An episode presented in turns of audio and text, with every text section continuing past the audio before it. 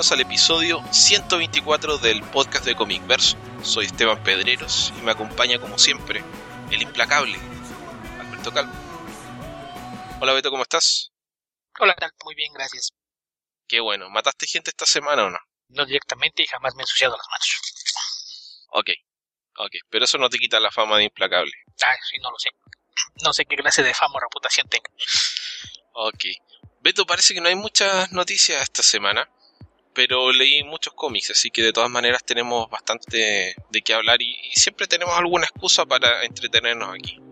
La falta de temas nunca ha sido algún pretexto para no hablar bastante tiempo. Nunca ha sido obstáculo, nunca ha sido vice. Bueno, ¿qué hiciste las últimas semanas? Me diste unas noticias, me contaste un par de cosas. Me parece que ya podrías hacer un par de, de comentarios de las cosas en las que estás trabajando actualmente, ¿no? Y pues no, no mucho. Ah. Básicamente me, empezaron a dar variedad de, trabajo en, Panini. Ya no solamente estoy traduciendo cómics, sino también revistas. Entonces, por acá se estrenó Doctor Strange. Y la semana pasada estamos grabando esto el domingo 6 de noviembre.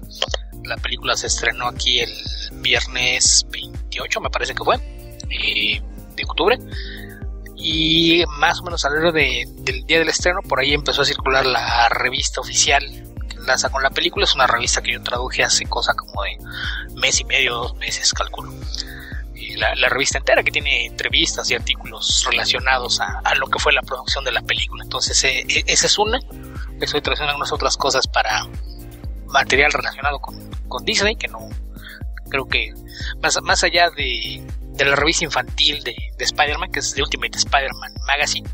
Creo que no, no, no puedo comentar todavía ni, ninguna otra. En el caso de esta de Spider-Man es, es, curioso porque es un, una publicación dirigida sobre todo a niños y, tal vez eh, adolescentes tempranos, pero es, es bastante entretenida. Es una, revista que tiene un cómic y algunos pasatiempos.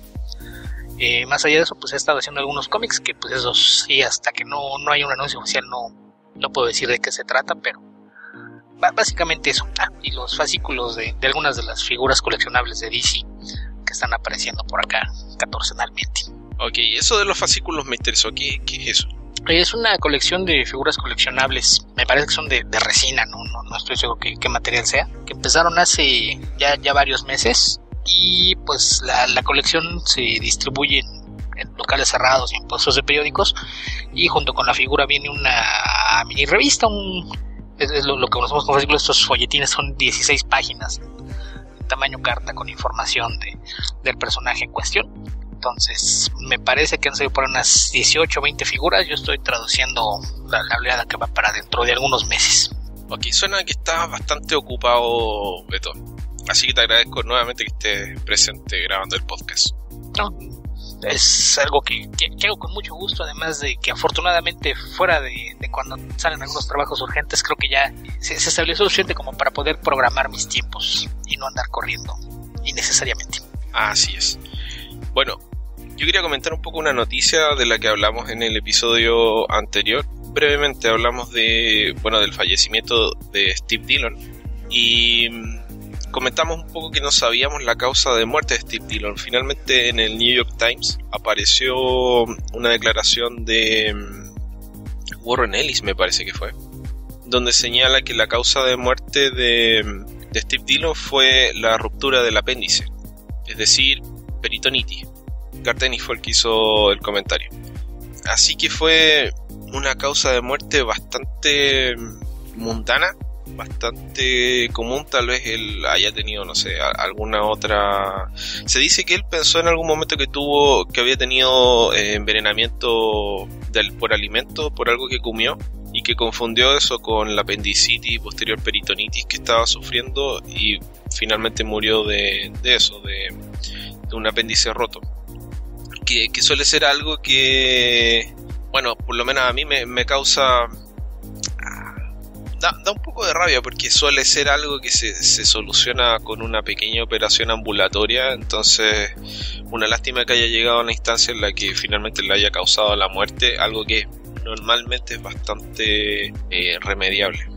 Sí, es algo que especulábamos un poco acerca de, de su estado de salud y pues a, mí lo, lo, que me parece es que puede ser que, que estas complicaciones que él haya tenido anteriormente lo hayan hecho pensar que, que, el malestar que sentía era algo relacionado con eso y por eso no, no pudo identificarse el problema a tiempo. Sí, no queda más que especular. Claramente la familia está guardando silencio, que está en todo su derecho, pero estoy seguro que más de alguien tenía alguna curiosidad respecto de su causa de muerte y es, bueno poder eh, poner a descansar esas dudas con esa información. Ok, Beto, ¿qué otra, ¿qué otra noticia tenemos esta semana? ¿Quieres especular ya que estábamos con eso? Sí, puede ser, ¿por qué no? Bleeding Cool, mientras veíamos otra noticia que vamos a comentar un poquito más adelante, eh, encontré una entrevista con Chuck Dixon en algún momento le preguntan en qué está trabajando actualmente y dice que acaba de completar una novela gráfica para la Marina de los Estados Unidos y que está trabajando en un proyecto para una de las dos grandes del que no puede hablar por lo anunciado. Y yo me inclino a pensar que estamos hablando de algo que tiene que ver con Bane y lo va a publicar DC Comics. Le ponemos una apuesta a eso. ¿Por qué Bane en particular? Ah, es que quiero estar extrapolando de algo que, que dijo hace unos meses eh, Graham Nolan cuando visitó México. ¿Qué dijo? que estaba en tratos eh, con DC para hacer algo, que probablemente sería algo con Bane, y que estaba muy emocionado porque al parecer Chuck estaba dispuesto a trabajar en eso. Ok, regreso a Santa Prisca. En las últimas semanas, por ahí ha estado poniendo avances de, páginas, pero no, no está poniendo más que esquinas de, de algunos de sus dibujos o, cosas por el estilo donde no se ve ningún personaje que pudiera revelar qué es lo que está haciendo, pero nada más dice que está trabajando con un viejo amigo en las historias de un personaje que es un viejo conocido. Entonces, si está trabajando en un personaje conocido, había especulado que iba a trabajar con Chuck Dixon, Chuck Dixon está trabajando para una de las dos grandes, y yo asumo que están ambos haciendo una novela gráfica con Bane, o al menos con Batman. Sí, con Batman definitivamente, porque trabajaron mucho en Batman. Eh, está tratando de acordarme quiénes son los creadores de, de Bane. Me parece que era... Son ellos dos. Denny O'Neill con Trevor Boneden y José Luis García López. Denny O'Neill creó Venom, la, sustancia que da poder, pero los creadores del personaje son este Dixon y Nolan. Ah, ok. Bueno, entonces sí tiene sentido. De hecho, en los cómics de Batman, que es lo que he estado leyendo esta semana, y ha tenido bastante relevancia el nombre de Bane. Ha aparecido el veneno, ha sido utilizado en varias historias, pero todavía no aparece el personaje, por lo menos hasta donde leí yo. Eh, así que tiene sentido que si va, si está planificado alguna historia grande con Bane, existe interés de parte de DC de traer a, a Dixon y a Nolan para hacer un especial de Bane. Ahora, no creo que ellos estén a cargo de una historia mm, principal de Batman relacionada con Bane, porque me parecería raro, no es imposible, pero me parecería raro que una historia que se está planteando en cómics escritos por James Tynion y por Tom King sea ejecutada por Chuck Dixon, que en estos momentos no tiene una relación desde hace bastante tiempo ya directa con DC Comics, así que eso me parecería extraño. Más allá de eso, sí tiene sentido que aparezca, no sé, un especial de Bane, una novela gráfica de Bane, paralela a esta otra historia con el equipo creativo original, con los creadores del personaje. Sí, que es algo que han hecho antes, ¿no? Siempre que, cuando, desde que se dio su primera aparición en, cine, ellos fueron responsables de, un, un, en ese entonces, entonces no, no tendría nada de raro que, que si va a tomar otra vez un papel importante en las historias, ellos hicieran algún alguna historia que, que se viera, no sé, como prólogo, tallina, algo que esté pasando en los sitios principales, es algo que tendría mucho sentido. Ok, Beto. Creo que la otra gran noticia de esta semana fue el estreno ayer, me parece, o antes de ayer, del primer tráiler oficial de Wonder Woman. ¿Lo viste? Sí, sí lo vi. Ok, ¿qué te pareció? En términos generales me gusta, aunque creo que a diferencia de lo que había pasado con, con los primeros avances que teníamos, creo que otra vez vuelve a asomar su horrible cara a este tono oscuro y deprimente de, de las películas de, de, DC, ¿no? Esperemos que no, no, no, no sea algo muy marcado. Eh, hay un par de intentos de, agregarle humor, pero me parece que, que, sí se sienten todavía un poquito forzados. Es la, misma impresión que, que, me dejó cuando lo, comentamos en su momento, los avances de, de Justice League que, que circularon alrededor de, de, la convención de San Diego. Entonces, pues me, me preocupa un poquito eso, e, e, ese que parece ser que siguen peleados un poquito con el tono de las historias, no quieren renunciar a hacer cosas eh, oscuras y a cierto punto deprimentes, pero parece que lo quieren templar con humor, pero me preocupa que, traten de forzarlo. Pero en términos generales, la, película me sigue pareciendo una, propuesta interesante y atractiva. Sí, bueno, yo lo vi solo una vez y no, no me detuve a verlo cuadro por cuadro, pero me da la impresión de que hay una secuencia donde están los... Bueno, no deben ser nazis porque es la Primera Guerra Mundial, pero son alemanes atacando Temisira y se enfrentan con las Amazonas después de que Wonder Woman rescata a Steve Trevor. Me parece que eso es lo que vi. Me llama mucho la atención el contraste entre el color desbordante que hay en Temisira con los tonos ya tradicionalmente opacos, pálidos, deprimentes de la cinematografía de todas las películas de DC. Bueno, desde Christopher Nolan, pero específicamente desde que Zack Snyder tomó Man of Steel. Entonces, eso a mí no me gusta. No es algo que me, me resulta atractivo. Pero tengo fe, tengo fe en que hagan algo bueno con Wonder Woman. De verdad que me gustaría ver un, un gran proyecto con el personaje. Creo que está tomando bastante fuerza últimamente y eso me, tiene bastante interesado en la película. Sí, en términos generales creo que, luce bien. Creo que la, interpretación, sabemos que Gal Gadot no es una gran actriz, pero creo que si, si logran tener una, una historia que, que te presente las situaciones en las que puedas construir el personaje, eh, eso será algo no, no, no debería para que el producto sea bueno. Eh, visualmente me parece que no, no hay muchos problemas más allá de esto que hablas de esta desaturación de, los colores que ya parece que es algo tradicional. Eh, pero pues habrá que esperar a, ver algún avance más que nos, nos diga un poquito más de por dónde va la, historia para ver si, si realmente el tono sí, va a buscar ser oscuro o si esos momentos de humor eh, mejoran o, se sienten más, más orgánicos. Mira, siempre pueden llamar a la gente que hizo el trailer para que vuelva a editar la película y así quede más chistoso. La última vez que hicieron eso no fue una buena idea y el resultado dejó mucho que desear, entonces espero que no sea el caso. Pero recaudaron muchos millones y ahora además pueden vender la, versión alternativa. Sí, seguro. Eso me lleva a otra, a una no noticia que, no, no lo habíamos visto, pero no sé si, si te enteraste hace un par de días por ahí empezó a circular en redes sociales un texto de de alguno de los periódicos importantes, no recuerdo cuál fue, que rescataba una declaración de Bret Easton Ellis, este novelista famoso por eh, American, Psycho. American Psycho. Así es, que mencionaba que tuvo una plática con un productor de Hollywood que me comentó que conocía a otro productor que estaba trabajando con los productores detrás de Batman y que le dijo que, había un grave problema en, la forma en que estaba trabajando Warner y mencionaba una, una conversación que se dio entre gente de del estudio y algunos escritores que estaban eh, abogando por hacer algunas correcciones porque dicen que al parecer el guion de Batman está lleno de problemas, que es un, verdadero caos y al parecer había gente que se acercó a la producción para decirles que habían identificado unos problemas y que había unas 30 cosas que ellos podían arreglar, que había otras que probablemente no, pero, pero que si si les daban oportunidad de, trabajar con el guion antes de, que iniciara la producción, seguramente podían resolver algunos de los problemas.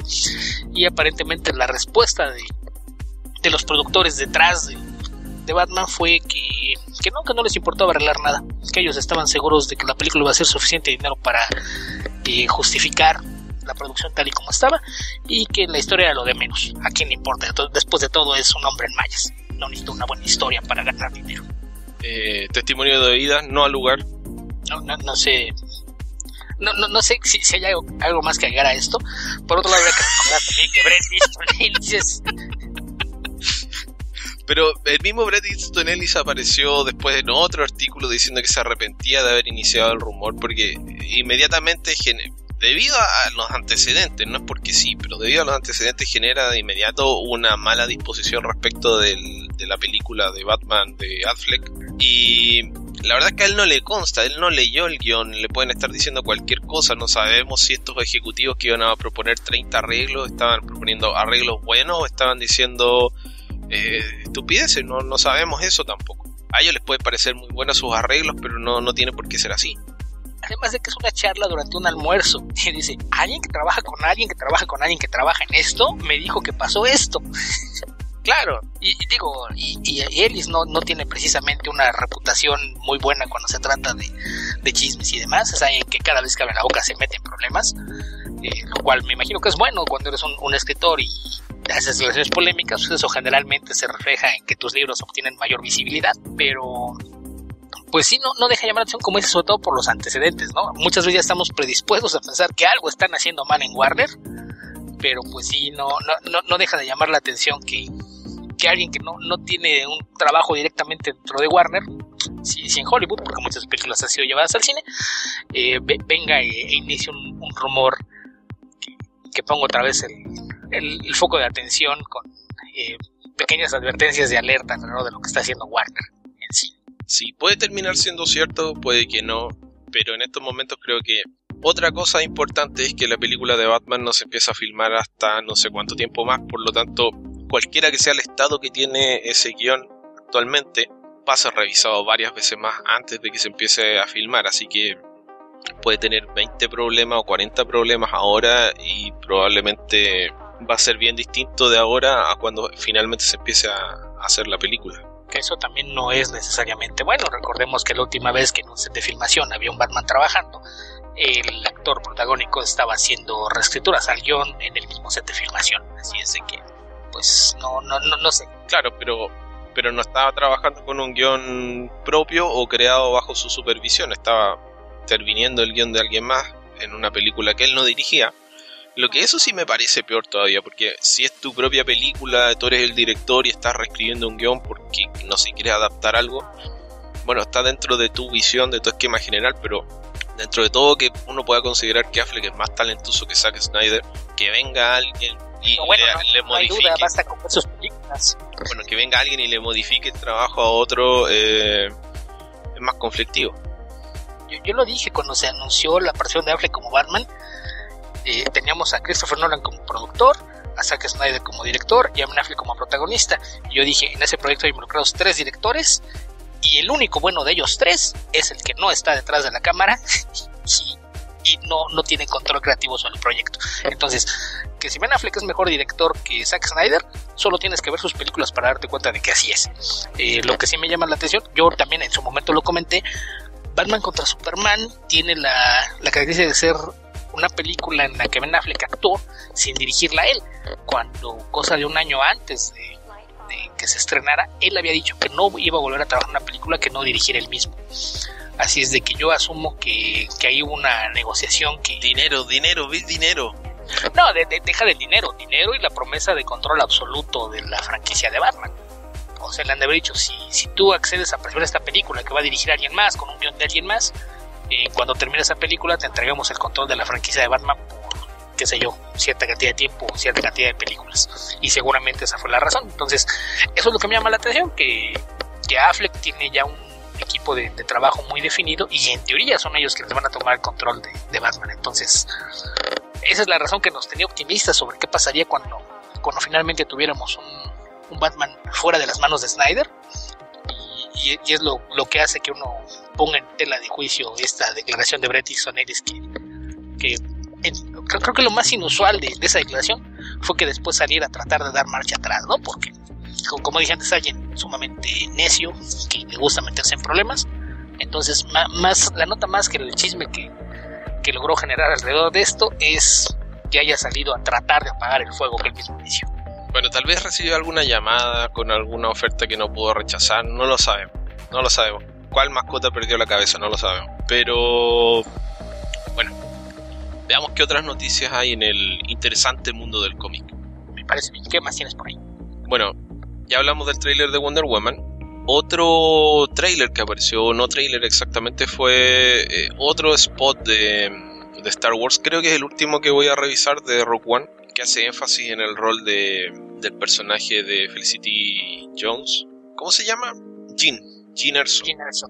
Sobre su liderazgo en el grupo de rebeldes que, bueno, trata o va a tener éxito, aunque no sabemos con cuánta gente menos, una vez que termine la misión, de robar los planes de la. los planos, perdón, de la estrella de la muerte. Bien, me tiene mm, entusiasmado esta película. Así que creo, espero que, que en Argentina se estrene en la fecha correcta. No he revisado todavía porque ya estoy decepcionado de las fechas de estreno por acá. Pero bueno, una vez que se estrene espero poder ir a verla y, que no decepcione no tendría por qué. Se ve bien hasta ahora. Bueno, aunque aunque también las escenas de, los soldados tirándose con bengalas sobre Godzilla se veían bien y finalmente esa película era bastante mala, a mi gusto. Sí, bueno, pero creo que son son cosas diferentes, en géneros diferentes. Y además ya sabemos que muchas veces la gente encargada de hacer los trailers no tiene nada que ver con la gente encargada de hacer la película, así es de que pues no, nos queda la, esperanza de, sobre todo del trabajo que se está haciendo dentro de, de las películas de Star Wars, que básicamente tienen gente capaz y es supervisada por gente que son que empezaron como fans. Entonces e, eso generalmente tiende a ayudar a que las cosas fluyan de, buena manera la noticia más interesante del mundo del cine que leí esta semana es eh, que el director de la película de Flash de, Flash Rick Famuyiwa dejó la producción de la película. Está en el calendario de producción de Warner que esta película se empieza a filmar en marzo del próximo año 2017, es decir, en apenas cinco meses más. Y el director dejó el proyecto. Anteriormente el director iba a ser Seth Graham Green, perdón, Graham Green no, Smith, si no sería una película de, de que de espía. Y bueno, dos directores dejaron el proyecto en un año, no sabemos exactamente el motivo, pero no es bueno que una película pierda su director tan cerca de la fecha de, la grabación. Tampoco significa que la película esté condenada al fracaso, a menos que mantengan el mismo traje que, mostraron de Flash en, Batman Superman. Ah. Bueno, el, traje es lo de menos. Puedes tener un traje horrible y si tu historia es buena, pues perdonarás el traje. Pero puedes tener el mejor traje del mundo y si tu historia no va a ninguna parte, pues eso va a apestar, ¿no? Digo, el, Tienes el ejemplo del traje de Superman, la textura estaba bien, más allá de que no tenía los calzones que muchos extrañábamos, el traje se veía bastante bien, tienes un actor que luce de maravilla, pero no tiene una historia o un guion con el cual trabajar y, ahí está el, resultado, entonces creo que el, traje es lo de menos. Ok, por ahí leí en algún sueño febril de algún periodista que tal vez eh, Joss Whedon iba a tomar la dirección de esta película lo que me parece absolutamente improbable. Si ocurre, estaré muy feliz, pero me parece muy, muy, muy, muy improbable. De, entrada sabemos que en Warner tienen la mala costumbre de meterle mano, que, los ejecutivos tienen la costumbre de meter mano en temas creativos. El resultado, pues lo, hemos visto varias veces. Y ellos bueno, saben que a lo largo de su carrera ha tenido varios problemas justamente cuando los ejecutivos le meten mano a sus proyectos. Y es algo que, que cambió un poquito al trabajar con con Marvel Studios. Así es de que no, no, no me lo imagino que después de haber tenido eh, un par de, películas taquilleras trabajando para Marvel y probando que a veces el, estudio te puede permitir trabajar o negociar contigo para, hacer cambios, no me lo imagino regresando a un entorno eh, tan intrusivo como aparentemente es el de Warner. Así es de que eso sí, lo, lo, veo sumamente improbable. Claro, a menos que le ofrezcan dinero o financiarle alguna película que quiera hacer que es una de las formas en las que suelen extorsionar a, los directores para que hagan películas que no quieren hacer o que les interesan poco. Sí, eso podría ser otra. Pero por otro lado, volvemos a lo de este par de éxitos, pues seguramente lo, lo dejó en una mejor posición para negociar con otros estudios y no depender necesariamente de, una oferta de Warner, que pues además con esa reputación que tienen y ahora con la muy probable venta del estudio, pues tal vez ni siquiera habría alguien en lugar de, cumplir con, la promesa realizada. Ok, ¿qué otra noticia tenemos, Beto? ¿Qué viste tú por ahí? Pues realmente no hay mucho, pero antes de empezar estábamos comentando una que pues no, no, no, va directamente a los cómics, pero sí, sí tiene un impacto, que es eh, este escándalo que se dio en Wizard World, esta, esta serie de, de convenciones en los Estados Unidos, una de las dos empresas más grandes que manejan convenciones en los Estados Unidos, y tuvo por ahí un pequeño problema y acaba de deshacerse de, su director general, el, ejecutivo a cargo de una de las partes administrativas de este evento. ¿Qué, puedes comentarnos de esta noticia? Bueno, me la topé hace poco, así que no puedo comentar mayormente porque seguro irán apareciendo más detalles conforme pasen los días. Así que probablemente para el próximo podcast vamos a poder comentar un poco más.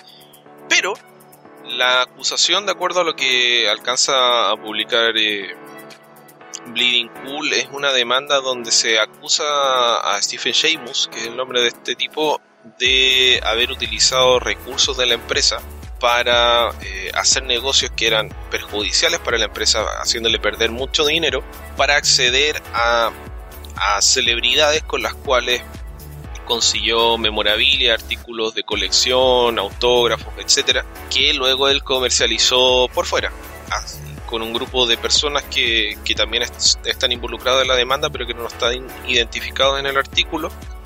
Eh, consiguieron dinero, en el fondo hicieron un fraude, defraudaron a la empresa para la cual trabajaban para utilizar los fondos de esa empresa para acceder a bienes que luego ellos eh, comercializaron por fuera y se quedaron con, con esas ganancias de un modo ilícito. Así que está bastante eh, sabroso el escándalo, debo decirlo con toda mi, no sé, afán de morbo, eso, con todo el morbo del mundo. Sí, bueno, el, caso de esa persona, este Stephen Sheamus, quienes tengan algún tiempo leyendo cómics, tal vez recuerden la revista Wizard, que originalmente era parte de, la organización de, estos eventos. La revista eventualmente desapareció.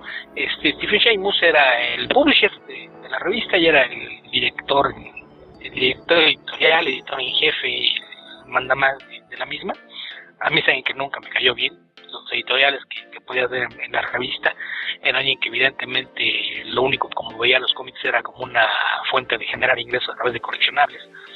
Era alguien que defendía a rajatabla la existencia de una lista de precios que incluía la revista que era completamente inventada y sin fundamento alguno donde se inflaban los precios de títulos de moda. Y una, revista que hacía propaganda injustificada alrededor de series muy malas, sobre todo en los primeros años de Image. Y, pues creo que, que todo, todo esa, toda esa impresión que me dejaba de, ser un tipo que solamente veía los cómics como una forma de hacer dinero rápido, me la acaba de confirmar esta demanda. Y el, el asunto es que pues el, el, pleito parece que, que, se descompuso rápidamente y se puso feo recientemente, ¿no? Por ahí en, la nota de, de Bleeding Cool incluyen parte de, del documento legal, además de una carta equipo de abogados de, de Wizard World al abogado de, Stephen Sheamus, donde básicamente le informan que está despedido y, le, le, piden que haga ciertas cosas. Eh, me imagino que por ahí surgió información de, de, momento que los hizo tomar medidas drásticas. Ah, voy a leer una parte, ahí les va a introducción simultánea parte de, de esta carta y nos dicen, Stephen, este email es para comunicarte que estás despedido de forma inmediata como oficial y empleado de Wizard World Incorporated. Eh, se te prohíbe asistir a, nuestras oficinas de Nueva York o atender o participar en cualquiera de nuestras convenciones. Por favor, eh, entra en contacto conmigo y haremos los arreglos para regresarte cualquier artículo personal que se encuentre en tu oficina debes regresar a Wizard World cualquier registro de negocios que tengas en tu poder, ya sea en una laptop, en un teléfono o en forma impresa. Eh, durante algún periodo de tiempo has dejado tus responsabilidades y te has eh, encargado de, de, actividades y conductas que son dañinas para la compañía. Eh, te has negado y rehusado a interpretar tus obligaciones que eh, que correspondían a tu cargo. Adicionalmente te has negado y has eh, y no, no te has comunicado con, con, la administración.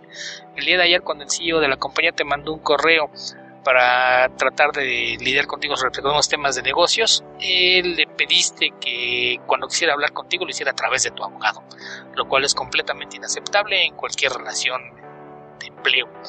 Eh, adicionalmente, hemos, eh, tenemos información de que durante muchos años has, eh, has estado involucrado en la práctica de utilizar a las celebridades y talento contratado por tu empleador, Wizard World, para enriquecerte a ti mismo.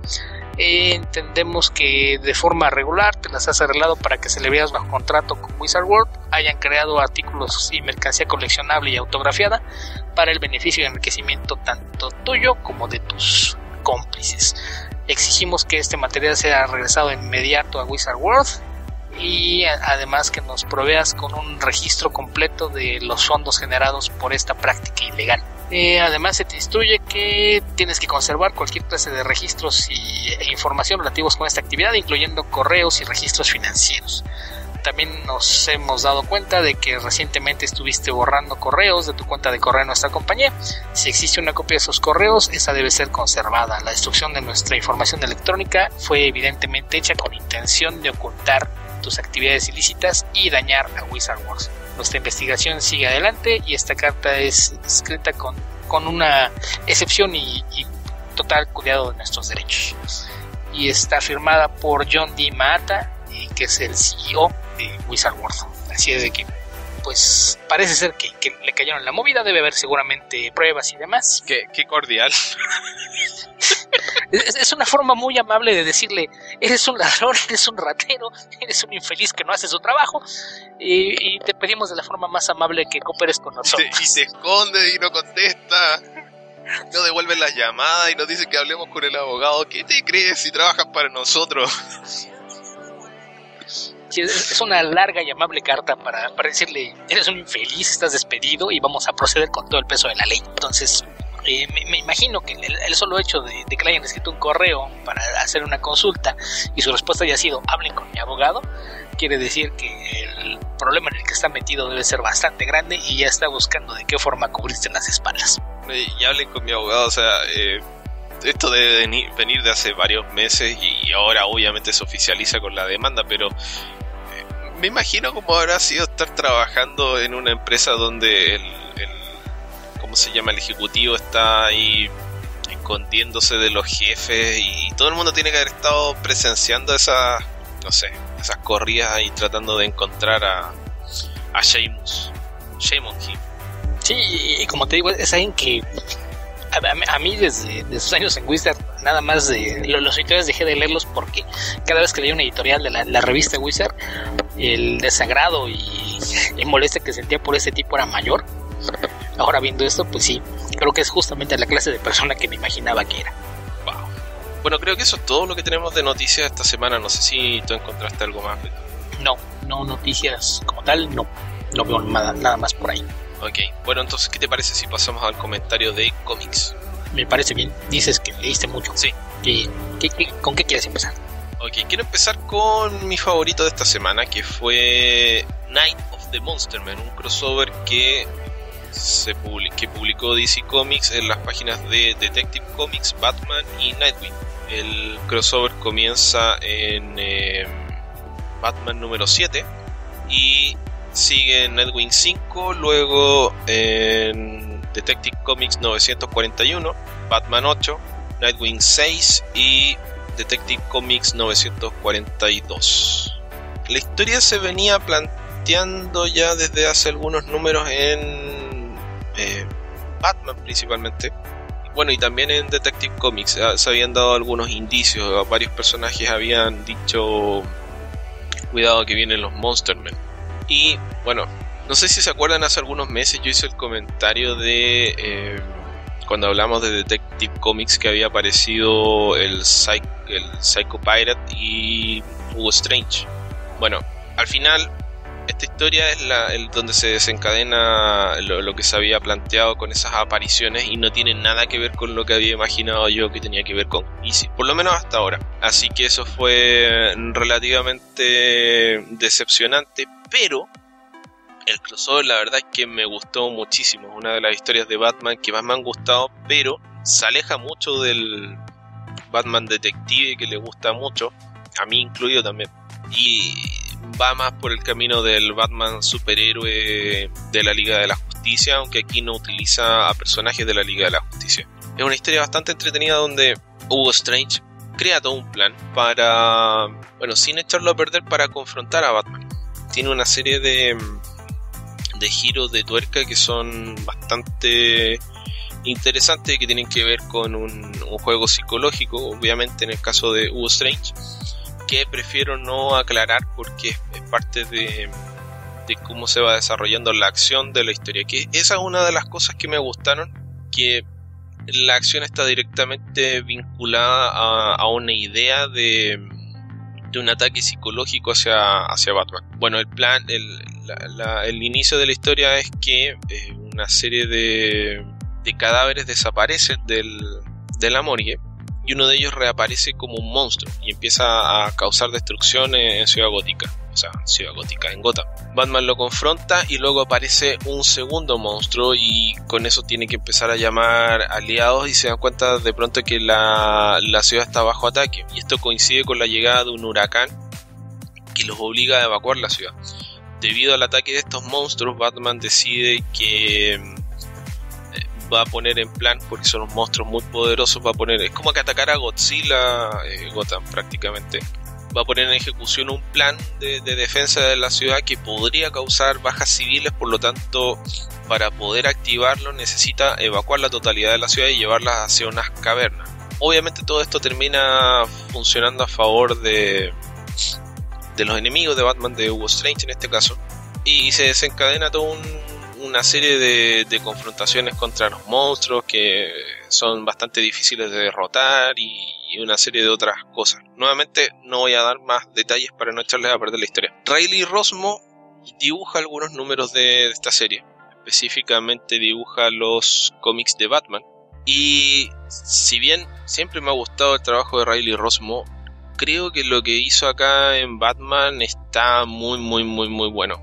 Realmente se alejó un poco, a ver, manteniendo su estilo, se alejó un poco del, de la falta de definición que tiene en ocasiones su dibujo, que es bastante es intencional, digamos, para darle atmósfera a las series que, dibuja. Y aquí tiene un estilo bastante más definido, pero también con una estética muy, muy propia de él. Y, me gustó mucho ver cómo maneja las escenas de acción, porque no me había tocado verlo dibujando superhéroes y creo que lo hace de una manera bastante, bastante atractiva. Así que por ese lado ya partimos muy bien. Luego en Nightwing el dibujo es de un brasileño, que me parece que es Roger Antonio, sí. Que también tiene un, un aire a... A ver, aquí podría ser. A Dustin en Gwen se parece un poco a veces, pero con algo del estilo de...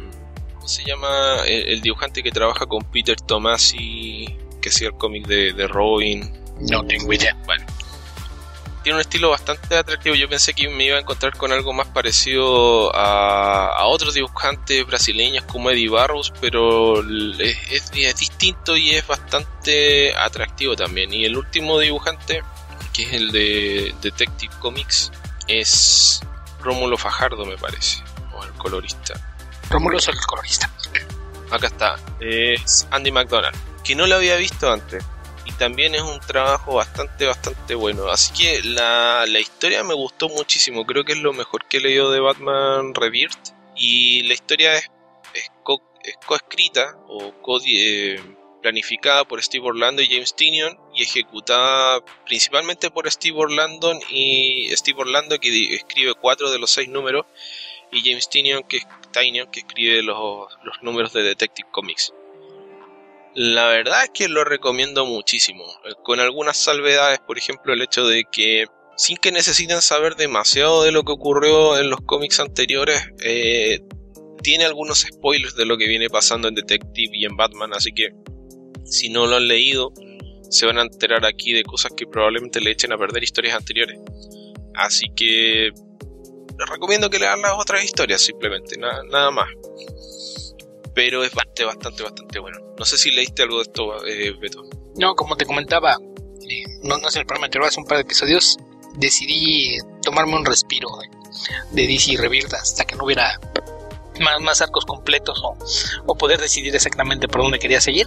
Me, llamó la atención el hecho de que tuvieran un crossover tan pronto y, si es algo a lo que tengo curiosidad de, ver qué tal, ahora que, dices que, que resulta una buena historia, pues con más razón ya, será cosa de echarle un ojo las próximas semanas. Mira, estoy pensando por qué se hizo este crossover y creo que la razón es bastante sencilla, es para ganar tiempo para la producción de la serie. Eh, da la impresión de eso sí, de que no está improvisado en lo absoluto, porque hay varios elementos de la historia que estaban presentes en el progreso de la historia. Simplemente me parece que por calendario necesitaban eh, algún descanso, escritores y dibujantes a esta altura aproximadamente y decidieron hacer un, un crossover. ¿Por qué digo esto? Porque Steve Orlando no está a cargo ni de Nightwing ni de eh, Batman y viene acá a reemplazar a Tom King, pero solo a efectos de escribir e-, este crossover. Entonces le da un poco de respiro a Tom King, le da respiro a David Finch, eh, les permite poner una pausa en esa historia, un mes de descanso como para ponerse al día eh, introducen una historia que mantiene lo que se venía contando dentro de las series principales, pero que no, está directamente vinculado a lo que se venía contando en las series principales. Así que funciona como un buen interludio eh, que no se siente forzado, que es bastante eh, entretenido y que se resolvió en un mes, en apenas seis números, digamos, para tres series que son quincenales. Así que bastante, bastante buen resultado comparado con otras experiencias de crossover dentro de, Batman que se extienden por demasiadas revistas. Esta me parece que se extendió por la cantidad justa de revistas, 6 números, me parece que está bien. Eh, y, no fuerza a nadie a comprar demasiadas cosas. O sea, si eres fan de Batman, probablemente estabas leyendo de todas formas Batman y Detective Comics y tal vez tuviste que agregar Nightwing o tal vez ya estabas coleccionando las tres revistas, entonces no es como estos casos donde tenías que comprar Catwoman, Robin, Nightwing, Detective, Batman, Shadow of the Bat, etcétera. Entonces, eh, en ese sentido creo que funciona muy, muy, muy, muy bien. Pues suena interesante, habrá que echarle un vistazo. Ok, ¿tú qué leíste? Bueno, eh, básicamente completé dos miniseries. Eh, una de ellas, Sombra, Justin Jordan y Raúl Treviño, que es, un, caso curioso. Esta miniserie está publicada por Boom Studios y aprovechando que que el artista era mexicano, eh, Editorial Camite llegó por ahí a un acuerdo para publicarla simultáneamente. El número 4 de la miniserie en inglés apareció hace un par de semanas, eh, debido a que no leo cómics en español, no estoy seguro si, si se vayan al parejo, al menos el primer número se, nació, se lanzó al mismo tiempo, no, no sé qué, qué tal esté la, versión español, si ya, ya de igual manera concluyó, pero es una historia que llama mucha atención porque toma toca un tema que, que tiende a ser delicado y, y tratado una de dos o con un exceso de seriedad o, de una forma excesivamente trivial, que es el problema de los cárteles de droga en, México, particularmente en la frontera con los Estados Unidos. Y la historia parte con una, una joven agente de la DEA, Daniel Marlowe, quien es citada por uno de sus superiores para mostrarle un video de, una ejecución de un agente y, demás. Y mientras le, están dando información de, de, cierta situación que ocurre en esa franja fronteriza, pues se, revela que su padre eh, desapareció, su padre también es un, agente de la DEA y aparentemente está involucrado en actividades ilícitas que involucran una guerra personal contra los cárteles.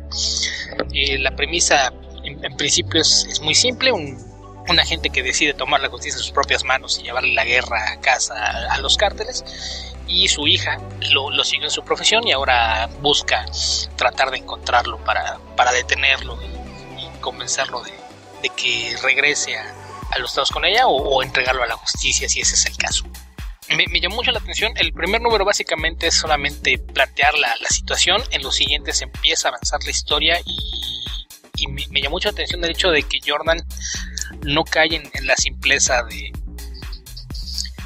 de decir estos son los buenos, estos son los malos, vamos a, aventar a una chica en medio a tratar de, resolver esta situación y, regresar a su padre al, camino del bien, sino que sin desviarse de, la historia que está contando y deja algunos elementos donde plantea que, la situación no es tan blanco y negro como la mayoría de la gente piensa, ¿no? Es un, tema que, que, se repite una y otra vez en las conversaciones entre los personajes, es la forma en que los las autoridades y, los habitantes de los Estados Unidos no entienden lo, que implica esta guerra contra el narco, este conflicto de, decir vamos a acabar con la distribución de drogas eh, a partir de, tratar de arrestarlos o matarlos a todos. Y trata de, tocar el tema de cómo afecta esto a las comunidades que, existen alrededor de, las zonas en donde operan estos cárteles, cómo es que la violencia se, se apodera de, sus vidas y que no, no hay forma de, que puedan vivir ajenos a la misma e incluso muchos de ellos terminan trabajando para el cártel simplemente porque no, no tienen otra opción. El caso de muchos agricultores a, a, los que llegan y dicen te compro tus tierras pero quiero que las sigas trabajando, nada más que ya no vas a sembrar comida, ahora vas a sembrar droga. Entonces me, me parece interesante el, hecho de, de, que una otra se tomara la, la molestia de investigar un, un, poquito más a fondo para que la historia no, no sea nada más una violenta aventura trivial sino darle un poquito de, trasfondo más, más realista al asunto. La, historia es sumamente violenta, es algo que pues eh, a, fin de cuentas es un reflejo de, una situación grave y real que, se vive en, esa zona fronteriza entre los dos países. Y ahí es donde entra la, elección del artista.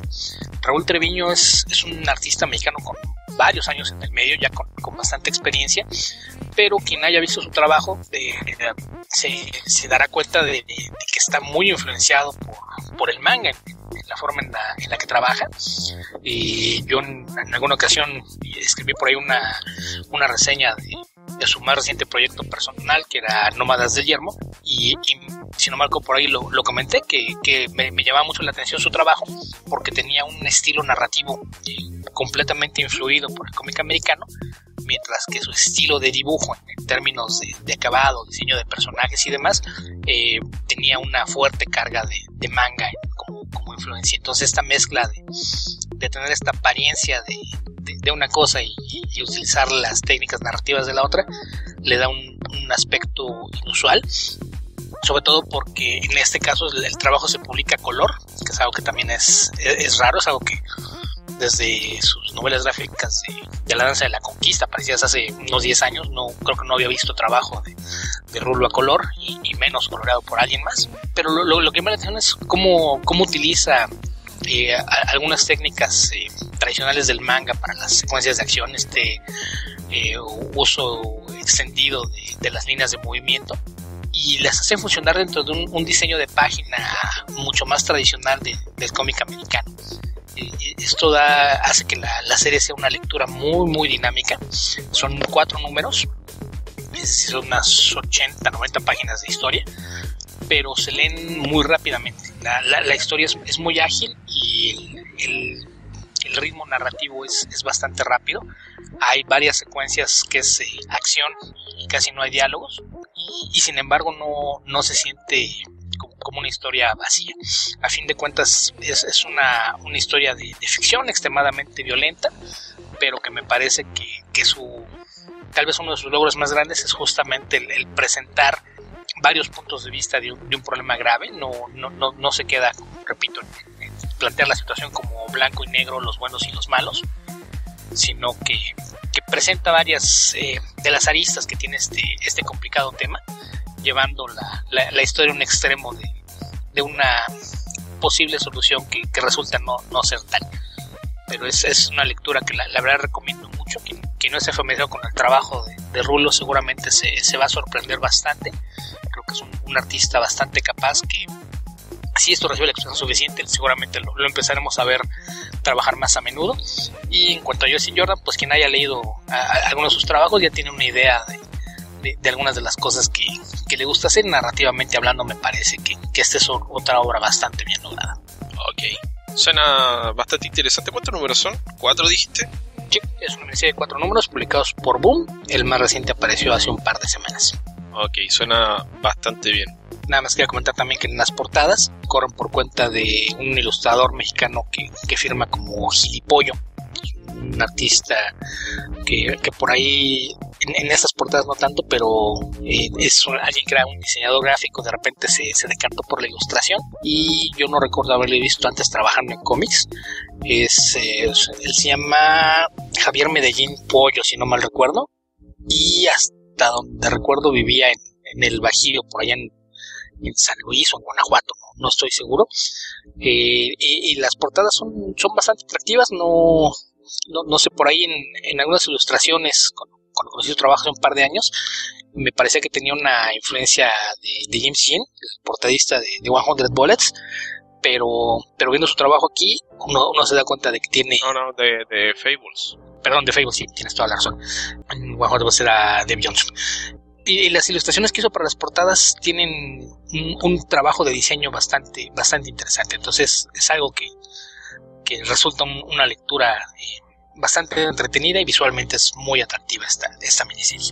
solo tengo una pregunta, Javier. ¿Por qué? ¿Por qué ese nombre? ¿El ¿Gilipollo? Sí, sí, es. No, no me queda muy claro. Alguna vez busqué información de él. No me queda muy claro si es español o mexicano y, radica en México porque siempre ha firmado su trabajo con seudónimos. Y, eh, y créelo o no, creo que, Gilipollo es uno de, de, los menos malos. De, los apodos que elegido antes. Eh, sí, digo que me, queda la, impresión de que pudiera ser español o haber pasado mucho tiempo en España por uno de los primeros que utilizó, que era, si no me recuerdo, la gran polla. Ok, pero ¿por qué? Oh, ah, no, perdón, era en inglés, ya, ya, lo encontré, a Big Polla. Después pasó a Pink Pollo. me, imagino que, quería jugar un poquito con, la idea de, su segundo apellido, que es Pollo. Okay. Entonces, quería algo que, llevara este pollo en, esto. Entonces, sí, los que tengo por aquí son Big Polla, Pink Pollo y Gilipollo. Entonces, creo que el Gilipollo puede no ser tan malo. Bueno, pero eh, gilipollas es uno de los insultos españoles clásicos, pero en fin, cada, cada uno ahí elige su, apodo que pueda prestarse para más, bromas, de hecho. A ver, ¿qué, otra cosa leí esta semana? Leí puro Batman, me parece. Sí, prácticamente casi puro Batman.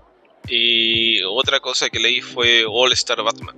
Scott Snyder, John Romita Jr. y Dean White. Y me está entreteniendo, aunque encuentro confusas algunas partes de la historia. Pero, a ver, básicamente esta es un, una road movie, o un road comic en este caso, donde Batman toma la decisión de llevar a Harvey Dent, a quien capturó luego de un ataque en Gotham, donde dejó a cientos de heridos porque de alguna forma no, no está eh, explicitado causó una lluvia ácida que quemó a cientos de personas.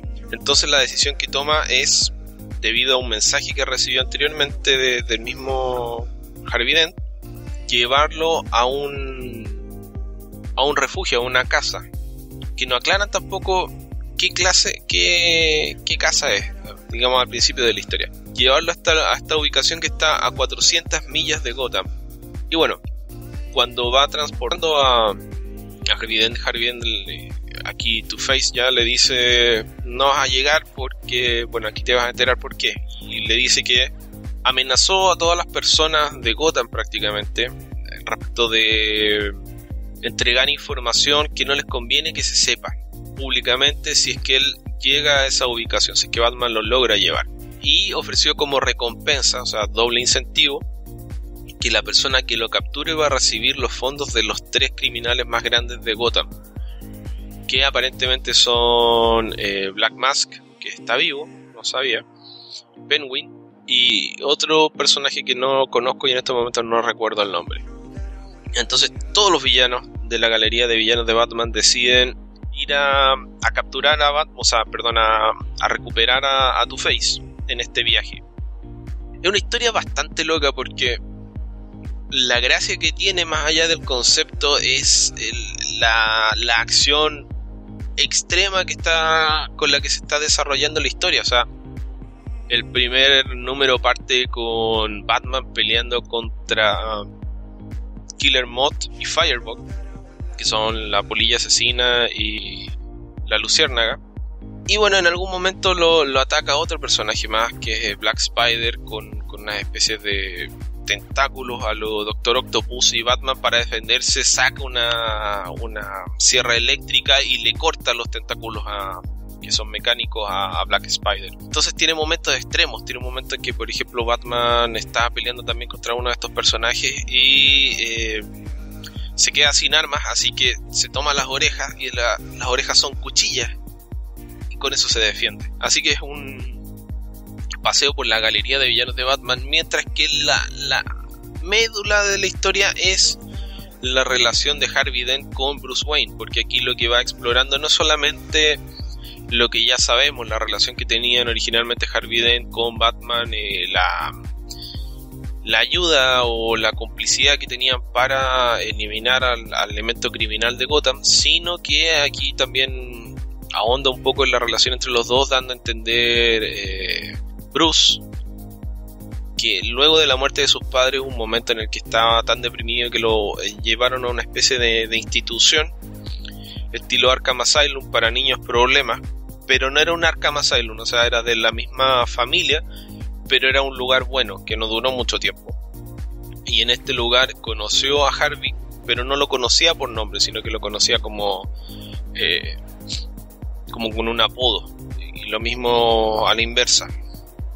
Entonces, eh, conocer a Harvey y hacerse amigo de él y el apoyo que le dio Harvey lo orientó en cómo trasladar la rabia de que tenía cuando niño por la muerte de sus padres, que lo que da a entender aquí es que tenía dos caminos. Uno era transformarse en algo así como el Punisher y el otro camino era transformarse en Batman. Entonces esta amistad que entabló con Harvey Dent lo llevó por el camino de transformarse en Batman. Así que en agradecimiento de eso lo quiere llevar a, este, a esta locación secreta porque eh, la, información que él recibió de parte de Harvey es que en ese lugar hay una cura que le va a permitir restaurar la mente de Harvey Dent. Ahora, Batman no puede confiar en lo que le dice Harvey Dent. Lo que explica él es que por la psicosis que tiene el personaje Two-Face, él comparte la mente con, con Harvey, Two-Face y Harvey, y en algún momento una de las personalidades domina y se mantiene en ese dominio hasta que eventualmente es vencida por la otra personalidad que se mantiene en ese lugar por, o sea, dominando el cuerpo por mucho tiempo. Entonces él piensa que la información que le entregó Harvey en un video que le envió es de Harvey, pero podría ser una información que le envió Two-Face ya dominando a Harvey y haciéndose pasar por Harvey. Así que a pesar de saber eso, decide confiar en que la información es correcta y emprender este viaje. Así que es bastante curioso, tiene esta tendencia de Scott Snyder de hacer que a Batman le lleguen balazos, cuchillazos y esté medio muerto y después se pare y siga peleando. Entonces, a mí eso me tiene un poco cansado porque digo, ¿hasta qué punto es, o sea, es un personaje de cómic, pero hasta qué punto es creíble que Batman lo atraviesen 20 balas cada cómic y el cómic que sigue eh, siga estando en, al máximo rendimiento físico para seguir peleando. Pero bueno, más allá de eso, creo que es una historia bastante entretenida y lo que más me ha gustado es ver a un John Romita Jr. Eh, renovado, que, está... No sé cómo estará su ánimo, pero da la impresión de que es un proyecto que le gusta porque la calidad del dibujo que está entregando en esta revista es algo que no le veía hace muchísimo tiempo. Así que reencontrarme con el John Romita Jr., no sé si con el que conocía, pero con uno que, puedo disfrutar el trabajo que hace y que nos da la impresión de estar eh, entregando páginas y cobrando el cheque, eh, me, me, resultó muy, muy, muy gratificante. Creo que es lo mejor que le he visto. No he visto todo el trabajo que ha hecho en DC, pero es lo mejor que he visto de. O sea, es lo mejor que le he visto del trabajo que ha hecho. Así que eso creo que lo, recomiendo, sobre todo si les venía gustando lo que hacía Scott Snyder en Batman. Creo que es una historia que trata de cambiar un poco la fórmula, pero sigue dentro de, del estilo de, hiperaventura superheroica. Ya, y si me, gustaba lo que sea Zack Snyder antes de los nuevos 52 y, nada después de, eh, de Zero Yo creo que si te gustaba, por ejemplo, Court of Owls, puede que te guste esto también, porque eh, no creo que, o sea, no sé realmente cuánto se va a extender esta historia. Puede que sea otra maratón de 12 números. Por lo menos estos tres números que se han publicado son bastante entretenidos, así que yo creo que podrían gustar en el sentido de que no está revisitando, o sea, bueno, sí está haciendo una revisitación de cosas, pero en modo flashback, no es una no es un retcon prolongado como fue el caso de Zero Year, que yo creo que lo más frustrante fue estar avanzando con una historia de Batman relativamente interesante y de repente tener que esperar un año a que se retomen historias nuevas y volver para atrás con una historia demasiado loca para mi gusto. Esta historia no es tan loca, pero es bastante dinámica. Ya, visualmente me llama mucho la atención, pero tenía un poquito de miedo de que fueran a hacer con la historia, entonces tal vez también le dé una oportunidad próximamente. Yo creo que si le da una oportunidad hay que leer los dos primeros números. Si eso no te gusta, ya no te va a gustar la serie. Eh, algo que se me olvidó mencionar es que tiene una historia de complemento. La historia de complemento también es escrita por, es escrita por Snyder con dibujos de Declan Shalvey y su esposa Jordi Belair. Así que en términos visuales la revista es, creo que uno de los mejores equipos que tienen la, la Revirt actualmente. Así que bien, ya, bastante, bastante bien. Ok, le echaré un ojo. ¿Qué más leíste, Beto? La otra, le vi que de la vez anterior, pero como nos habíamos extendido ya no la, la comenté en el episodio pasado, que es Men of Wrath, que es una, una historia que sorprendentemente es muy poco conocida. Me, llama mucho la atención que, que siendo que, que Marvel trata de, tener contentos a sus arquitectos para que no sigan emigrando y llevando sus proyectos a Image, no ha hecho un mejor trabajo de, promover lo que hizo Jason Aaron con Ron Garney, publicado bajo el sello Icon hace cosa de, año y medio. Esta serie apareció publicada en, los últimos meses de 2014, los primeros de 2015, después apareció ya una, una colección en 2015 y pues tratándose de un cómic de Jason Aaron que no involucra superhéroes, pues creo que, podemos esperar que se trate de, de, una historia violenta y con tintes noir, a lo que nos tiene acostumbrados sus cómics de autor, como pueden ser eh, o Sudden Bastards, y justamente es eso. Men of cuenta la historia de la familia Rath, eh, una familia que nos cuenta dentro de la historia que, llegó a Alabama cuando se, dio la, gran oleada de colonización de esta en, a mediados del siglo XIX y es la, historia de una familia sumamente violenta que aparentemente esta, esta historia de violencia en la familia se remonta cuando el Ison Rath, ese abuelo del protagonista de esta historia, eh, mató a sangre fría a, alguien que, que, le fue a echar pleito por unas ovejas que, que al parecer habían eh, invadido uno de, sus terrenos. el protagonista es Aira Raz, quien es un asesino a sueldo, un despiadado homicida que no, tiene reparos en, matar a, gente de cualquier eh, edad, raza o condición social si el dinero es el correcto. Y cuando empieza la historia descubrimos que tiene cáncer, le han diagnosticado cáncer de los pulmones, que es algo curioso tomando en cuenta que jamás ha fumado y mientras está pensando qué, hacer con, con, lo que le queda de vida, eh, varias veces se le ve contemplando la ley del suicidio, recibe un nuevo encargo, trabajo que pone a prueba realmente qué tan, tan despiadado puede ser como asesino, porque resulta ser que quien quieren que, busque para matar es su propio hijo, Rubén Rath. Entonces es una historia que se desarrolla a lo largo de cinco números, en, los que vemos a, a Ira Rath eh, tanto rememorar la, historia de su familia, como a partir de ese día que, su bisabuelo mató a, otra persona, cuando no, no, tenía ningún historial de haber sido jamás alguien violento, como a, partir de ese día eh, el que resulta marcado por ese acto de violencia es el, hijo de, de Ison, quien después se, se convierte en alguien con tendencia a exabruptos violentos, eventualmente asesina a su familia y y demás. Y nos, va contando poco a poco la historia de, cómo de padre a hijo esta, esta tendencia violenta y homicida fue, fue pasando hasta culminar con, con Aida Rath, quien, de plano lo, lleva al extremo y decide convertirla, esta tendencia, habilidad, predisposición al, asesinato y convertirlo en su modo de vida. Es, es una, una historia ilustrada por Ron Garney, probablemente muchos ubiquen por, su trabajo en, cómics de, superhéroes desde hace mucho tiempo. Creo que probablemente su, gran salto a la fama se dio cuando colaboró con Mark Waid en Capitán América, después de, que se lanzaron los, títulos eh, como Heroes Reborn y después Heroes Return. Él colaboraba con, Mark Waid en, Capitán América, después de ahí tuvo un paso por eh, Silver Surfer y, y, varios otros proyectos. Recientemente en, Marvel ha tenido varias colaboraciones con Jason Aaron. Me imagino que fue de ahí de donde nació la inquietud de, hacer algo juntos. Eh, recuerdo de las cosas que han hecho juntos por ahí desde, me parece que lo primero haber sido en, Ultimate Captain America, o en Wolverine, probablemente más, más atrás, fue Wolverine Ultimate Captain America, después hicieron bastantes números de Thor God of Thunder, y finalmente en 2014 fue que, lanzaron este proyecto en, conjunto.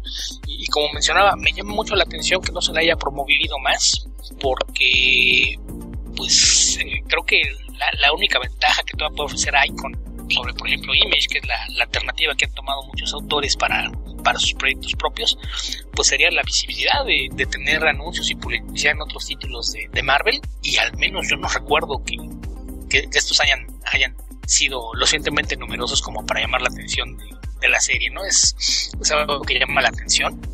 Eh, el tipo de historia, pues quien haya leído eh, los cómics propios de, Aaron, como los que mencionaba, ya sea Scalp o Suden Bastas, pues se pueden hacer una idea de, la clase de, historias violentas que, le gusta contar.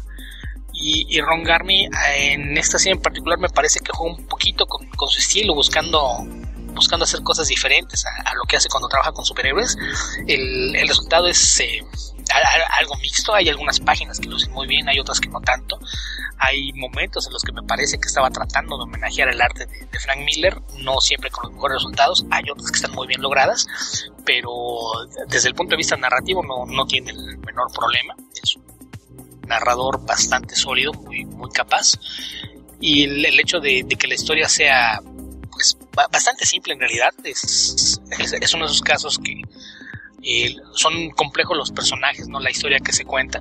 Y creo que es algo que, se presta mucho para, explotarlo visualmente, ¿no? Porque no, no tiene que, tener eh, conversaciones o demasiados eh, paneles expositivos en los que te tenga claro lo que está ocurriendo, sino que, basta con que él, te muestre la acción y, algunos textos, sobre todo con narración en primera persona de, protagonistas, son, son lo que te ayuda a entender qué, qué, es lo que está pasando por la cabeza de los personajes o, o las motivaciones que tienen.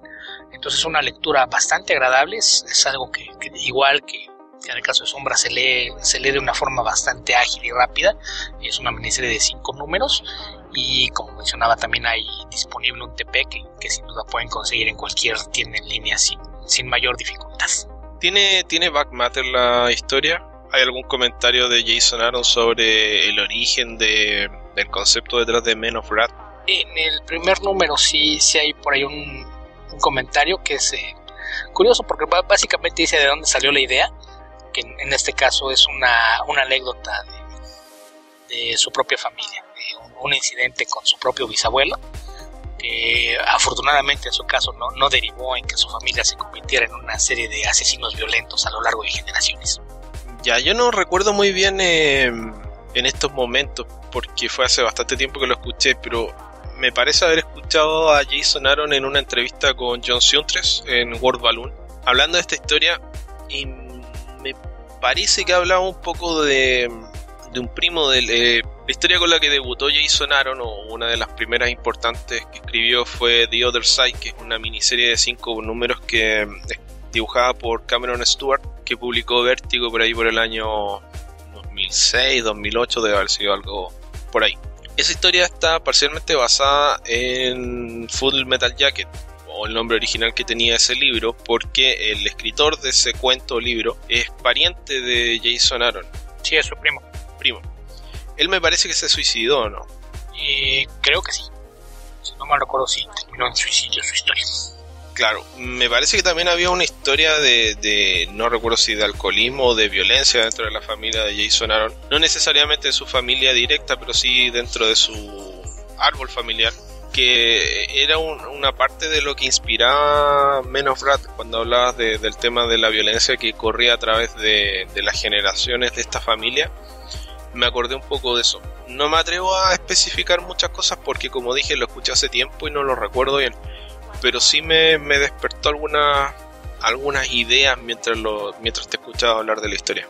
Así que eso, voy a tratar de, de encontrar de nuevo esa entrevista a ver si la, la puedo refrescar. Sí, digo que nada más en el primer número eh, lo pone así a manera de, de rellenar la página, de, que eventualmente se convierta en la de correspondencia para los números posteriores.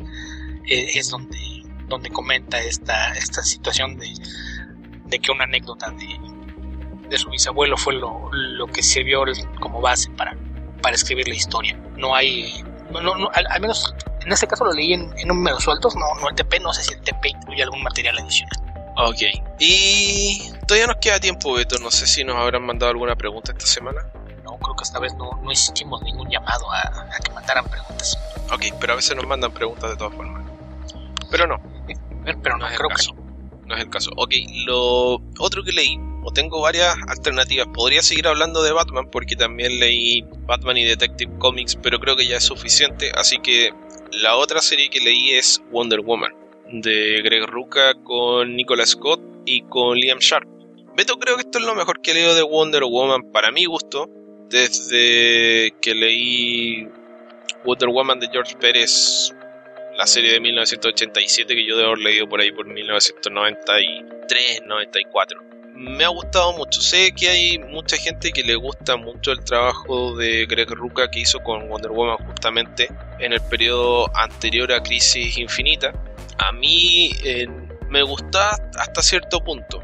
No, no, sé si está dentro de mis favoritos con el personaje, pero realmente no he leído tanto de Wonder Woman como para hablar eh, con propiedad del personaje. Lo que sí puedo decir es que dentro de lo que leí, lo que más me gustó siempre fueron los primeros seis números de, George Pérez, dibujados también por George Pérez que es la historia de la llegada de Wonder Woman al, mundo del hombre y su enfrentamiento contra Ares, que está tratando de manipular a la Tierra eh, para desencadenar una guerra. Una historia que leí varias veces y me gustaba mucho porque, bueno, creo que es uno de los trabajos más inspirados de, George Pérez. Creo que si les gusta lo que hizo en, en Titanes o en Crisis en las Tierras Infinitas, creo que acá dibuja incluso mejor que en esa dentro de lo que es George Pérez, porque hay gente que no le gusta el estilo de George Pérez, pero para el estilo hiper detallado de, de George Pérez creo que no hay un cómic más hiper detallado que lo que hizo en Wonder Woman, probablemente hasta que hizo quién es, quién es Donna. Y que es muy. que me gusta mucho y que creo que es lo que definió, o sea, no creo, es lo que definió para mí el personaje. Entonces, cuando tengo problemas con interpretaciones de Wonder Woman, es justamente porque formativamente para mí esa es la historia que define al personaje. Entonces cuando se apartan demasiado de esos cánones no, me, no, me, no me gusta. Bueno, Greg Ruca está haciendo un trabajo buenísimo, muy inspirado, muy... diría que denota mucho cariño por el personaje y mucho interés y respeto por... o tratar de, respetar lo que se ha hecho antes con el personaje. O sea, creo que es bastante claro que no le gusta lo que hizo Brian Nazarello con Wonder Woman. Pero en vez de decir nada de esto pasó, eh, y quién se cree este tipo para haber escrito a Diana o Diana, está tratando de trabajarlo en forma un tanto más orgánica. Algo que explicaba Greg Ruca también en una entrevista con John 3 es que por un tema de, tiempo y de eh, la estructura de la historia que quería contar, no era posible con, con el calendario de publicaciones que perseguía DC para él, o con el equipo de trabajo con el que estaba trabajando y con el tiempo que tenía disponible, estructurar la historia en forma continuada, porque no los artistas no iban a alcanzar a completar la historia. Entonces, lo que decidió hacer fue intercalar una historia ambientada en el presente de Wonder Woman con una historia ambientada en el pasado de Wonder Woman. La historia en el presente se llama Las Mentiras de Lies donde Wonder Woman un poco explora eh, estas dudas que tiene respecto de su origen, de si es efectivamente hija de Zeus, como se, eh, se reveló en los cómics de Brian Azarello, que convertían a, Hipólita en una mentirosa, que al haberle inventado a ella que era una figura que la creó como una que era tanto su deseo de ser madre que ella hizo una escultura de arena en la playa y los dioses le concedieron la vida para recompensarla por ser una eh, no sé una gran reina y una devota de, de, los dioses griegos. Entonces lo que está haciendo Greg Rucka es cuestionar todos los orígenes de Wonder Woman todas las historias que se han contado tratando de restablecer cuál es el origen. Paralelamente se va contando la historia del año 1 de Wonder Woman, que está dibujado por Nicolas Scott. La, historia en el presente está dibujada por Liam Sharp. Y esta historia del año 1 de Wonder Woman retoma bastante de los elementos de la Wonder Woman de, de George Pérez. El ritmo narrativo es bastante más, más rápido, digamos, en el sentido de o más dilatado en el fondo, no, no sé cómo decirlo, porque una tendencia que tiene George Pérez es escribir a, los Roy Thomas de poner demasiados diálogos en, en cada cuadro, de, compactar mucho la historia. Acá le da más espacio al arte, al tremendo trabajo de Nicolas Scott en, en la serie que, que, le da un aspecto noble y de realeza a Wonder Woman que la hace ver realmente muy... Eh, es un trabajo gráfico muy inspirado también, creo que hay si bien Liam Sharp creo que es un tanto inconsistente, también está haciendo un buen trabajo, pero me encanta mucho más lo que está haciendo Nicolas Scott, que lamentablemente va a dibujar solamente los seis números que componen la historia de, este año 1. Entonces lo que me está gustando de este trabajo de Greg Ruca, uno es que está retomando un enfoque de Wonder Woman que me gusta mucho más que lo que estaba haciendo Brian Azarello. Está retomando un enfoque un tanto más inocente de los dioses griegos que el que estaba usando Azarelo también, que creo que en el fondo lo que esto estoy interpretando mucho, pero creo que lo que tal vez pensaba Sarelo es que se le daba una, un aspecto, una forma muy idealizada a los dioses griegos cuando las historias de los mitos griegos son bastante terribles y trágicas en la mayor la mayoría de los casos. Entonces era demasiado inocentón en algunos casos la forma en la que se, se, lo, se interpretaba a estos personajes para efectos de la mitología de Wonder Woman creo que Greg Ruka está haciendo algo intermedio pero dándole realce a los aspectos positivos de la interpretación de algunos de los personajes de la mitología griega conforme eran las historias anteriores de Wonder Woman. O sea, tema de recibir los regalos de los dioses, que son los poderes con los que cuenta Wonder Woman, es algo que está, está retomado acá de una forma mucho más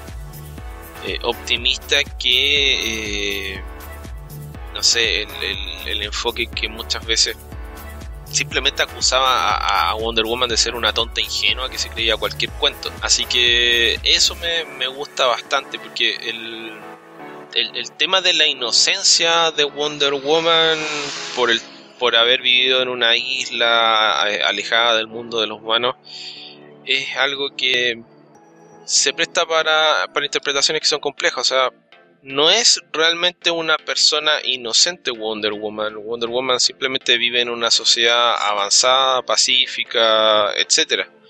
Entonces, no le ha tocado lidiar con la corrupción del mundo de los humanos hasta el momento en que sale de la isla, pero eso no significa que no esté consciente de que esas cosas existen ni que tenga la inteligencia para darse cuenta de cuando ocurren no los enfrenta los problemas con ingenuidad, tiene una trata de resolver en forma optimista tal vez, pero no es lo mismo que ser tonto, como tal vez eh, es la, es la forma en la que lo leía yo cuando leía lo de Azarelo. Así que, bien, buenísimo, creo que es uno de todo lo que he leído de, de Rebirth es lo que más me ha gustado, creo que es uno de los mejores cómics de Wonder Woman que he leído desde que leo cómics, así que es, absolutamente recomendable. Sí, yo con esta serie voy algo atrasado, creo que el último número que leí fue el 4, pero coincido contigo, probablemente sea una, una de las interpretaciones más sólidas de Wonder Woman, justamente porque creo que rescata elementos de, la versión que todos conocemos y, e integra algunas ideas nuevas, ¿no? En el caso de, del personaje creo que también mi, mayor acercamiento fue el, el, de George Pérez después de, Crisis en las Tierras Infinitas. Y en el caso de, lo de Azarelo, que mencionabas, interpretación de los dioses, creo que es algo muy curioso, porque a mí cada vez que me preguntaba, oye, ¿qué tal está la Wonder Woman de Azarelo? Yo le decía, depende, ¿has leído antes al personaje? Porque si lo has leído antes, probablemente no te va a gustar, justamente porque hacerlo buscó un poquito romper con, todo lo, lo, que conocíamos del personaje, sobre todo a partir de, de la versión de, de Pérez eh, en, en, particular con, con, el tema de, de, los dioses, como bien mencionas, tomó eh, muchas libertades en la forma de interpretar el, papel que tenían los dioses dentro de, de, la historia. Y en ese caso me, me parece que es interesante lo, lo, que hace Roca de volver a, a, tomar un paso hacia atrás con, con lo que hace con, con la parte mitológica de, del cómic, pero eh, me imagino que, la, parte más atractiva de, de, todo esto con el personaje es justamente la caracterización de la protagonista. Creo que no hemos tenido una versión de Diana que fuera tan, tan compleja y a la vez tan fácil de, entender como lo que está haciendo Ruka con, con la serie. En los del arte, lo, lo, de Liam Sharp creo que ya es algo que, que debes de esperar con el proyecto en el que trabajan. ¿no? Hay algunas páginas que lucen espectaculares, hay otras páginas que dejan bastante que desear y narrativamente esos saltos estilísticos a veces te, rompen un poquito el, ritmo de, lo que vas leyendo, pero en general me, parece que, está cumpliendo con, su trabajo. El color de es de eh, Laura Martin, que es una de las mejores coloristas de la industria y, lo, hace lucir bastante bien. En el caso de Nicolás, si no me recuerdo, ya la está coloreando Rómulo Fajardo que eso ayuda también a, distinguir entre estos dos arcos que están llevando a manera simultánea, pero coincido contigo, probablemente de, todo lo que va a revivir sea la, serie que, mejor se, ha sostenido en, estos primeros números. Sí, lo, otro que me ha gustado es la forma en la que ha ido restableciendo elementos del personaje nuevamente sin contradecir cosas que se veían eh, en historias anteriores. O sea, La historia que transcurre en el tiempo presente de Lice es una, una misión donde, bueno, Wonder Woman va a buscar a, a Cheetah porque necesita su ayuda para explorar su origen, ver qué, qué, de dónde vienen las mentiras que ella sabe que están en su historia y, poder eh, separar la paja del trigo de una forma, eh, digamos, utilizando una expresión, para descubrir qué, qué, es lo que verdaderamente puede confiar de lo que ella recuerda.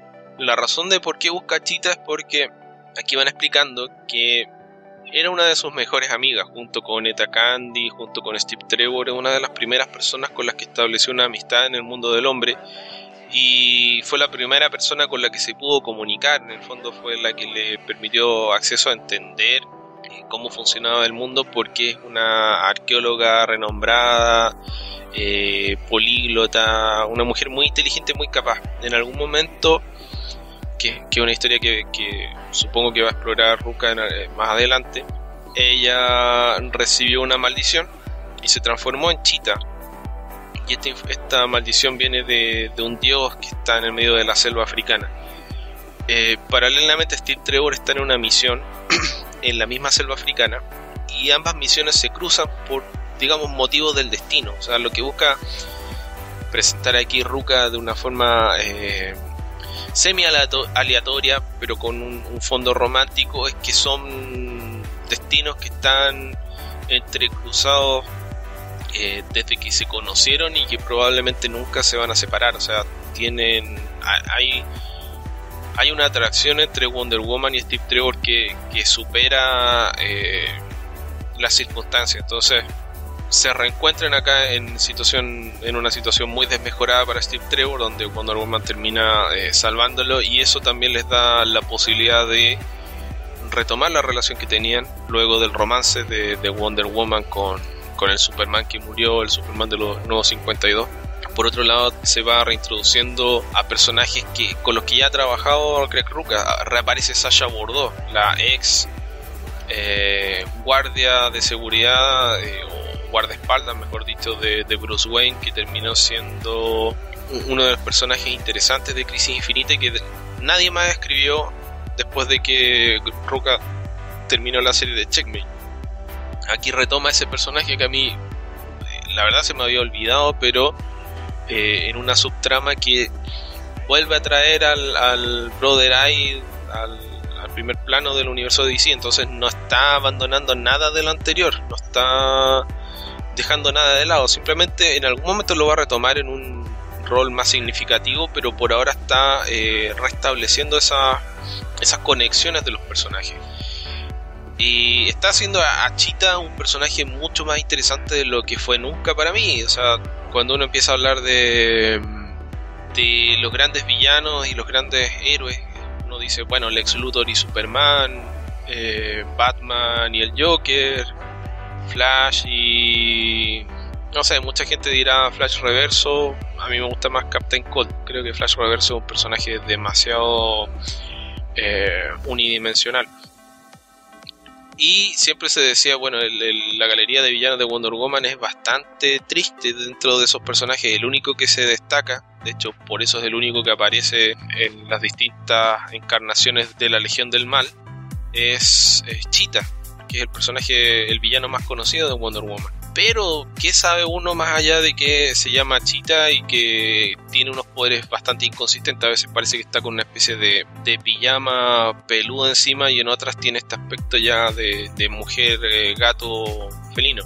Pero aquí se ha hecho un, un, repaso, un reenfoque tan bueno de, de la historia de Bárbara Minerva que la, ha transformado para mí en uno de los personajes más interesantes de, la revista y la, eleva inmediatamente como un, gran villano de, Wonder Woman. En este momento es una gran aliada, una gran amiga, pero sabemos, puedo presumir que en algún momento eso va a cambiar por alguna situación trágica. Entonces, esa, ese vínculo que hay entre los personajes hace que el conflicto que, nace producto de esta maldición de, Chita en, este personaje eh, sea mucho más atractivo para el lector. Así que, bien, bien. Todo bien con Wonder Woman. Realmente es uno de los mejores regresos que he leído nunca de algún escritor que ha tenido un, paso destacado por una serie que luego la retoma. Generalmente eso nunca sale bien. Pero en este caso en particular se nota que Greg Rucka tenía muchas cosas que hacer con Wonder Woman todavía cuando le quitaron la serie y se está desquitando de muy buena manera. Sí, así parece. Ok, ¿tuviste Doctor Strange? Sí, tuve oportunidad de verla el pasado fin de semana. ¿La quieres comentar un poco o lo dejamos para otra vez? Pues no, no, no, no sé qué tanto nos vamos a extender, aparte de que no, no quiero ponerte spoilers o a quien quiera que esté fuera de México o por alguna razón no la haya visto. Eh, se estrenó apenas este fin de semana en los Estados Unidos. Entonces, pues si quieres nada más la, la, reseña simple y, sin spoilers mientras la, la podemos comentar a fondo, que es, que es una película bastante entretenida es una interesante adición al universo Marvel cinematográfico porque no, no solo por la integración de, este personaje de, Doctor Strange, sino por las posibilidades que abre al, abrir las puertas a esta parte eh, mística, mágica del universo Marvel. y me parece que es algo que, que va a abrir el abanico de posibilidades de lo que podemos ver en cine en los próximos años. Y destacaría el nivel de las actuaciones. Me, parece que el elenco es, es, algo que hay que destacar. El trabajo de Benny Cumberbatch como Doctor Strange eh, es sobresaliente y el elenco de, de, soporte hace un trabajo bastante sólido. Eh, en el caso de, del villano, que en este caso es un personaje que no viene en los cómics, que es Silius, interpretado por Matt Mikkelsen, creo que pese a ser un personaje no, no tan complejo, creo que también cumple. Y en general creo que más allá de que la película está muy bien construida, bien trabajada, bien armada, muestra un, viaje de, un personaje en una situación para convertirlo en un héroe. Me parece que todo eso funciona muy bien, pero creo que lo, más interesante es eh, lo que te deja al final, porque te, plantea situaciones que, que tienen ya delimitado hacia dónde va el personaje en su siguiente película y cosas que se pueden añadir al universo Marvel a partir de esto. Entonces, pues eh, esperemos que que ya pronto cuando tú puedas verla podamos eh, comentarlo un poquito más, más allá, pero por ahí leí algunas críticas de gente que no le gustó la película, la verdad es que no, no sé qué esperaba o qué era lo, lo que quería ver, porque la película es entretenida, es ágil, tiene grandes escenas de acción y es una de las pocas veces en las que les puedo decir que vale la pena invertir cada centavo extra por verla en formato IMAX. Eh, aproximadamente a una hora de, la película fue filmada para ese formato. Después todo se convirtió a 3D, que generalmente eso no, no funciona del todo bien, pero en este caso el, 3D es, aprovechado sobre todo en, las secuencias construidas de forma digital, así es de que funciona bastante bien. Entonces, si tienen la posibilidad de verla en ese formato, aunque sea más caro, la verdad es que vale mucho la pena. Visualmente es espectacular y, es una, una sólida adición al, al universo cinematográfico de Marvel que seguramente va, va a permitir que, que este siga creciendo en futuras entregas. Ok, suena bastante, bastante bien, así que espero poder verla. Bueno, generalmente las críticas que le, le hacen a las películas de Marvel son que los villanos son muy simplones, eh, que los buenos siempre ganan y que no muere nadie. Ahora, no, no sé por qué eso es criticable, que no muera nadie, pero en fin. Es que les gustan las películas de Zack Snyder. Claro, claro, donde matan gente porque sí. Sí, es como, no, bueno, me imagino que tú no ves Supergirl, ¿verdad? No, no, no la he visto todavía. Bueno, somos dos. Por ningún otro motivo que no la he visto todavía. Sí, yo también no, no, tengo realmente nada en contra, más bien falta de tiempo, pero me, me, dio mucha risa por ahí un meme que apareció cuando en el ahora que empezó la tercera temporada tuvieron la presentación de su propio Superman, es un Superman que aparentemente eh, sonríe, tiene sentido del humor, es alguien noble, con ideales y que además se dedica a salvar gente. Entonces apareció el primer episodio, yo por ahí un par de, videos promocionales que, bastaban para ver que eso es lo que uno esperaría ver de, un Superman en pantalla. Y por ahí apareció un meme en el que tomaba una foto de Zack Snyder, rodeado de textos con lo que pasaba por su cabeza mientras estaba viendo ese episodio, y decía, ¿por qué pelean de día? ¿Por qué no está lloviendo? ¿Por qué no han matado a nadie? ¿Por qué Superman sonríe? Y creo que, eso encierra mucho de, las cosas que hace mal Zack Snyder con su interpretación del personaje. Y, creo que en el caso de, Marvel, tal vez la, mayor crítica que puedes hacer es que hasta ahora no hemos tenido una película que lleve un tono diferente, ¿no?